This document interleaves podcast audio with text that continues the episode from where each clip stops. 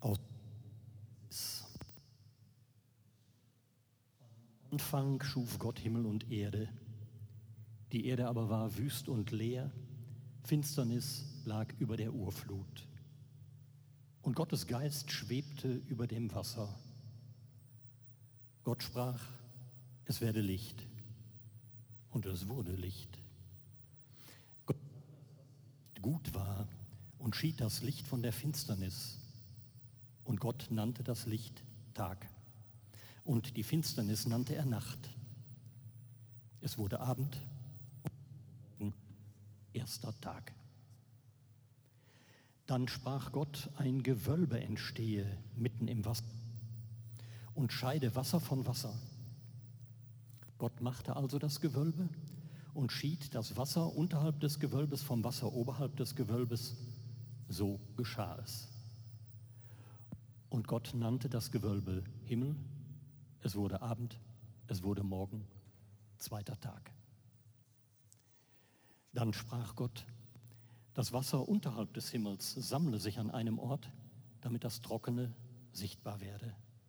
So geschah es.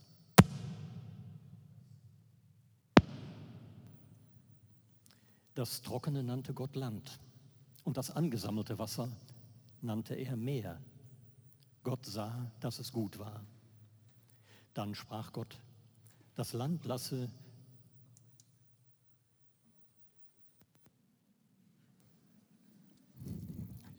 Ja, es geht schon.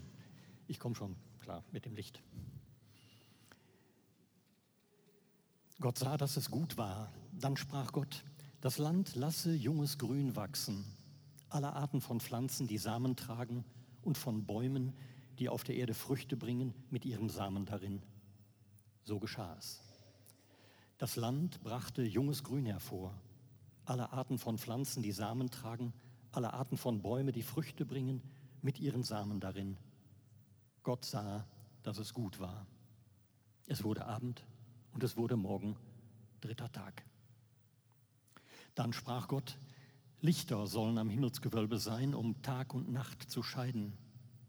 Sie sollen Zeichen sein und zur Bestimmung von Festzeiten, von Tagen und Jahren dienen. Sie sollen Lichter am Himmelsgewölbe sein, das über die Erde hin leuchten, leuchtet. So geschah es. Gott machte die beiden großen Lichter, das größere, das über den Tag herrscht, das kleinere, das über die Nacht herrscht, auch die Sterne. Gott setzte die Lichter an das Himmelsgewölbe, damit sie über die Erde hin leuchten, über Tag und Nacht herrschen und das Licht von der Finsternis scheiden. Gott sah, dass es gut war. Es wurde Abend, es wurde Morgen, vierter Tag. Dann sprach Gott, das Wasser wimmle von lebendigen Wesen und Vögel sollen über dem Land am Himmelsgewölbe dahinfliegen. Gott schuf alle Arten von großen Seetieren und alle Lebewesen, von denen das Wasser wimmelt, und alle Arten von gefiederten Vögeln. Gott sah, dass es gut war. Gott segnete sie und sprach, Seid fruchtbar und vermehret euch und bevölkert das Wasser im Meer, und die Vögel sollen sich auf dem Lande vermehren. Es wurde Abend und es wurde Morgen, fünfter Tag. Dann sprach Gott, das Land bringe alle Arten von lebendigen Wesen hervor, vom Vieh, von Kriechtieren und von Tieren des Feldes. So geschah es. Gott machte alle Arten von Tieren des Feldes, alle Arten von Vieh und alle Arten von Kriechtieren auf dem Erdboden. Gott sah, dass es gut war. Dann sprach Gott, lasst uns Menschen machen als unser Abbild, uns ähnlich Sie sollen herrschen über die Fische des Meeres, über die Vögel des Himmels, über das Vieh, über die ganze Erde und über alle Kriechtiere auf dem Land. Gott schuf also den Menschen als sein Abbild. Als Abbild Gottes schuf er ihn, als Mann und Frau schuf er sie. Gott segnete sie und Gott sprach zu ihnen, seid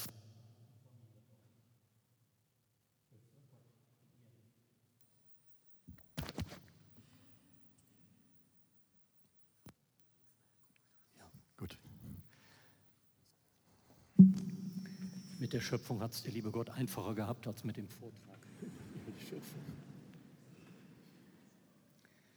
Gott segnete sie und Gott sprach zu ihnen, seid fruchtbar und vermehret euch, bevölkert die Erde, unterwerft sie euch und herrscht über die Fische des Meeres, über die Vögel des Himmels und über alle Tiere, die sich auf dem Lande regen.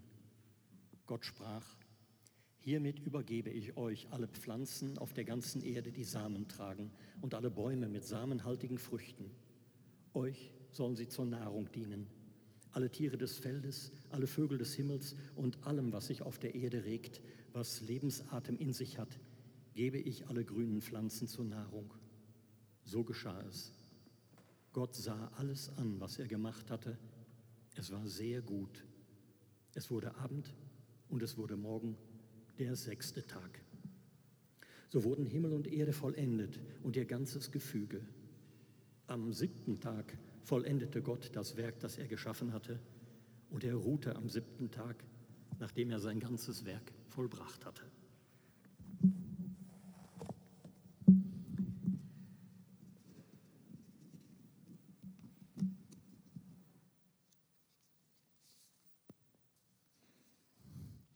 Wer soll das glauben.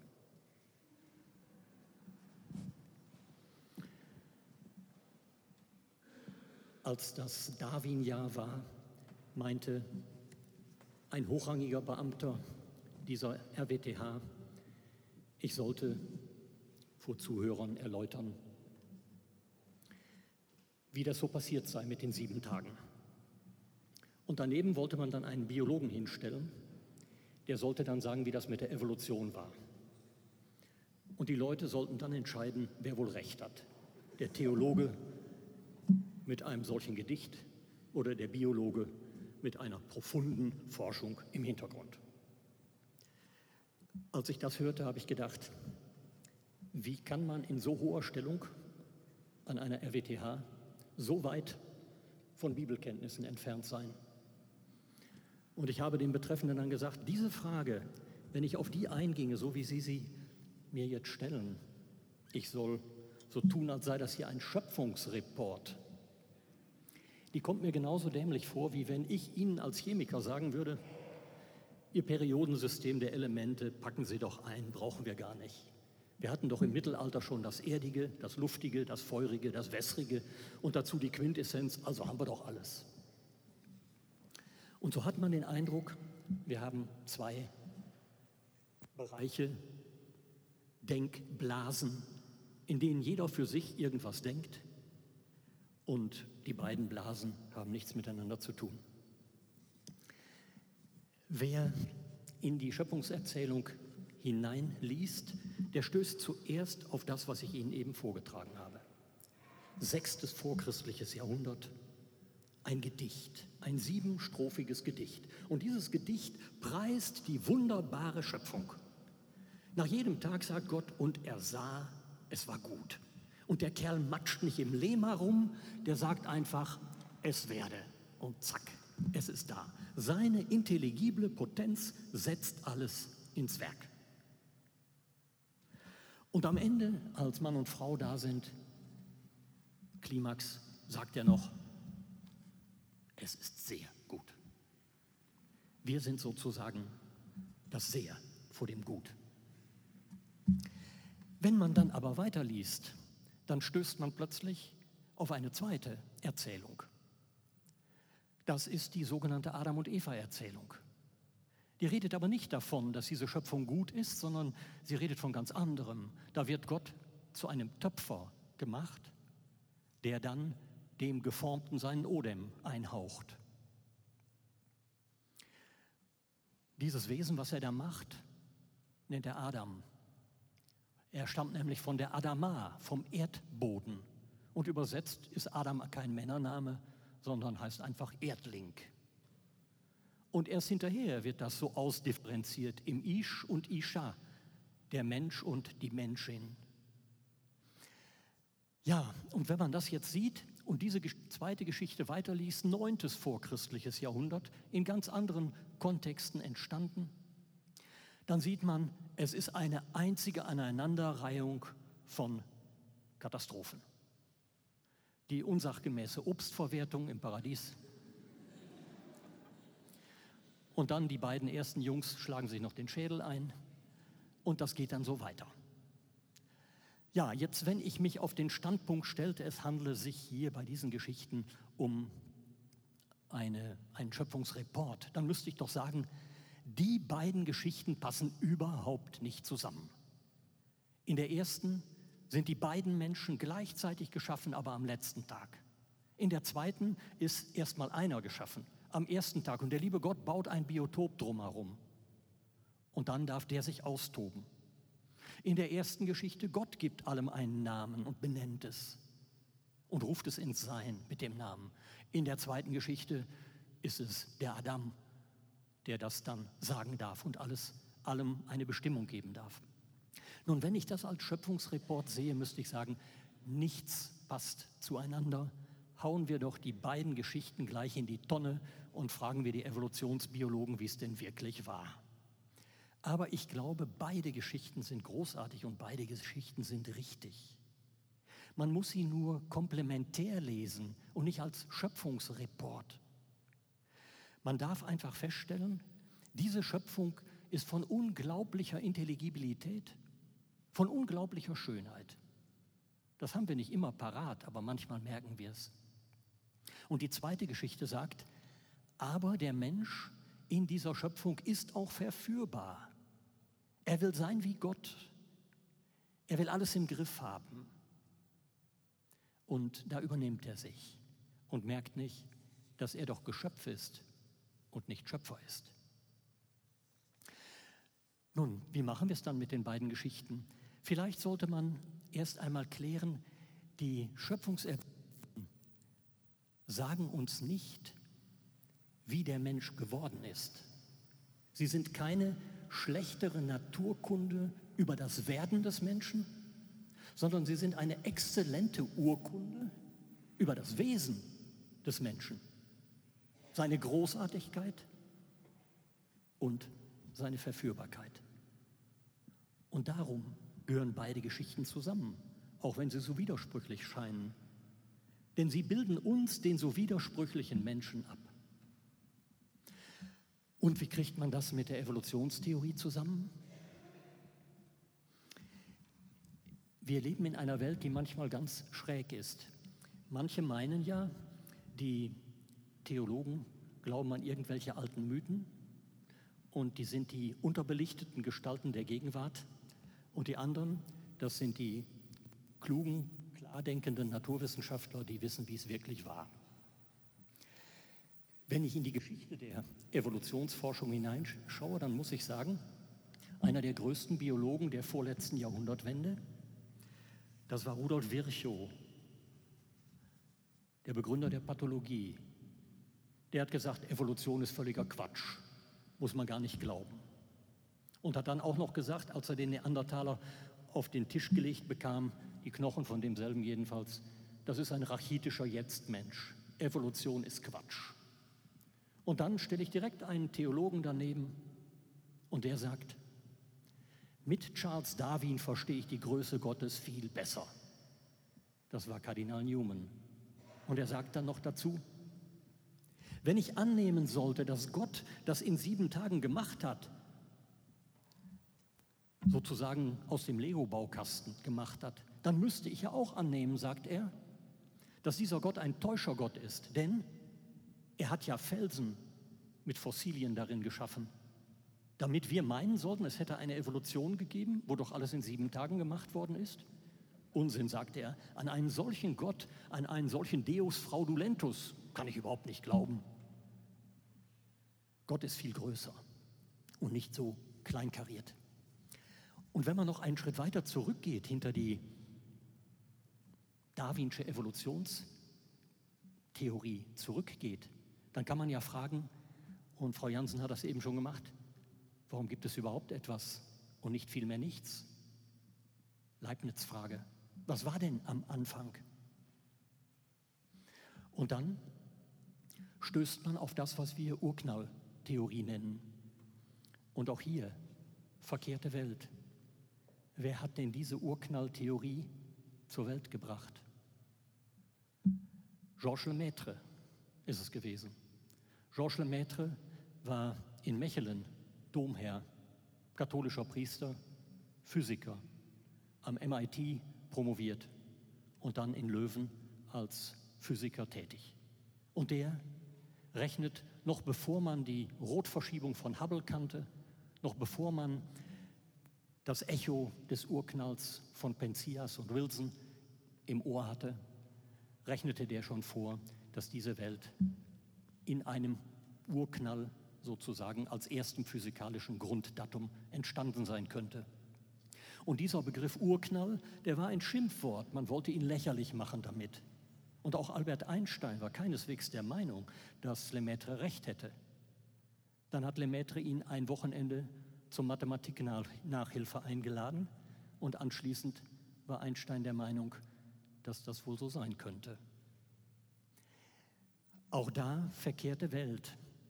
Als die offizielle Kirche, die, das muss man allerdings dazu sagen, sich nicht immer besonders mit Ruhm bekleckert hat und 1909 auch noch meinte, man müsse alles so genau verstehen, wie es in der Bibel war und die Bibel sozusagen als Schöpfungsreport missverstehen. Da gab es natürlich erhebliche Schwierigkeiten.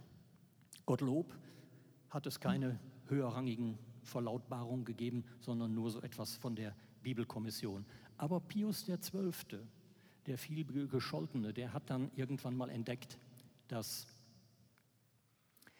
es doch sehr gut zueinander passen könnte, wenn man sagt, der Urknall ist sozusagen das erste physikalisch greifbare Ereignis und die Bedingung der Möglichkeit für diesen Urknall, meinte Pius, das ist Schöpfung aus dem Nichts. Diesem Urknall haben wir auch nicht im Griff. Wir können uns ihm nähern, aber nur bis zur Planck'schen Mauer, bis 10 hoch minus 43 Sekunden. Und davor? Und die Bedingung der Möglichkeit für den Urknall? Wir haben es nicht im Griff. Jedenfalls nicht im physikalischen Griff und Begriff. Und dann darf an dieser Stelle auch ganz intellektuell redlich auch ein Physiker zum Metaphysiker werden. Man könnte vielleicht auf dieser Basis zu einer Versöhnung einer naturwissenschaftlichen Beschreibung dieser Welt und einer theologischen Beschreibung dieser Welt kommen. Raum und Zeit entwickeln sich erst in diesem Urknall und differenzieren sich aus. Und dann entstehen die vier Grundkräfte, die starke Kernkraft, die schwache Kernkraft, die elektromagnetische Kraft, die gravitative Kraft. Und sie haben eine ganz bestimmte Größe. Und weil sie so kalibriert sind, wie sie es sind, Darum gibt es höhere Elemente, Kohlenstoff zum Beispiel und eine Kohlenstoffchemie. Und auf der Kohlenstoffchemie aufruhend Leben und menschliches Leben. Nun könnte man sich fragen, warum ist dieses Fenster so schmal, diese vier Grundkräfte? Und man kann dann sagen, das ist Zufall. Erklärt habe ich damit aber noch gar nichts. Ich könnte auch sagen, und auch das ist intellektuell redlich, vielleicht sind sie so, damit Leben, nachdenkliches Leben, sich selbst wahrnehmendes Leben und letztendlich Gott wahrnehmendes Leben entstehen konnte. Das ist keine Theorie, die Theologen gemacht haben, das haben Physiker gemacht in den 70er Jahren des vergangenen Jahrhunderts, das anthropische Prinzip. Sie haben sozusagen aus den Grunddaten, die Sie gedeutet haben, den Grunddaten Ihrer Physik, geschlossen, wie es vielleicht sein könnte. Vielleicht, so meinten einige, steht dahinter ein uns allen unendlich überragender Geist, der eine Welt geschaffen hat, aber eben keinen Lego-Baukasten und keinen Fischer-Baukasten, sondern eine Welt, die im Werden ist. Eine Welt, die sich macht. Und diesen Gedanken, eine Welt, die sich macht, den hat ein weiterer bedeutender Paläontologe und Theologe, Teilhard de Jardin, ausgeführt. Und er hat gesagt, Evolution ist nicht erst das, was sozusagen vom ersten Leben an sich bis zum Menschen weiterentwickelt. das Ganze ist ein evolutives Universum. Es ist alles im Werden. Und so hat er gesagt, zunächst, bevor man überhaupt irgendwie an Leben denken konnte, gab es eine Kosmogenese, die Entstehung der Planetensysteme, der Periodensysteme oder das, was wir im Periodensystem der Elemente erfassen. Und dann sagt er, in diesem Prozess des immer komplexer Werdens kommen qualitative Sprünge. Es entsteht dann eine chemische Evolution. In dieser chemischen Evolution Elemente, die Informationen tragen, DNS, RNS, Informat Elemente, die Proteine, die sozusagen die Aktivierungsenergie herabsetzen. Und aus dem Zusammenspiel von informationstragenden und katalytisch wirksamen Elementen entsteht plötzlich etwas Neues, Leben. Und Teilhard de Jardin war nicht der Meinung, dass der liebe Gott da immer wieder eingreifen musste, sondern er meinte, der ist so groß, der hat das Ganze in einem Wurf auf den Weg gebracht. Und er sagte dann, dieser Gott führt diese ganze Weltgeschichte über die Kosmogenese, über die Biogenese, die Entstehung des Lebens, hin zur Noogenese, zum Nachdenken, Nus Noos, der Verstand, Nachdenken über sich selbst und über Gott. Und er sagte darum, Gott macht eine Welt, die sich macht. Eine autopoetische Welt. Und er lässt uns mitmachen, Mitschöpfer sein in dieser Welt. Aber wir sollen es tun nach seiner Maßgabe nach seiner Vorgabe der Menschlichkeit, der Kreativität. Und wenn wir so das naturwissenschaftliche Weltbild sehen, das eine primitive religiöse Vorstellung reinigen kann, und wenn wir dann das theologische Weltbild sehen, das den Naturwissenschaftler vielleicht daran erinnern kann, auch du bist nicht der Allmächtige, auch du bist Geschöpf und verantwortlich einem, der dich geschaffen hat. Dann, glaube ich, sind wir ziemlich dicht beieinander. Edith Stein hat mal gesagt, wer die Wahrheit sucht, egal auf welchem Weg, der sucht Gott, ob es ihm klar ist oder nicht. Und wer als Theologe, als Philosoph nach der Wahrheit sucht, Wer als Physiker, Chemiker, Biologe nach der Wahrheit sucht, vielleicht machen die alle nur einen Sternmarsch zum gleichen Ziel, zu dem Gott, auf den wir gerichtet sind. Unruhig, sagt Augustinus, ist unser Herz, bis es ruht in dir, Gott.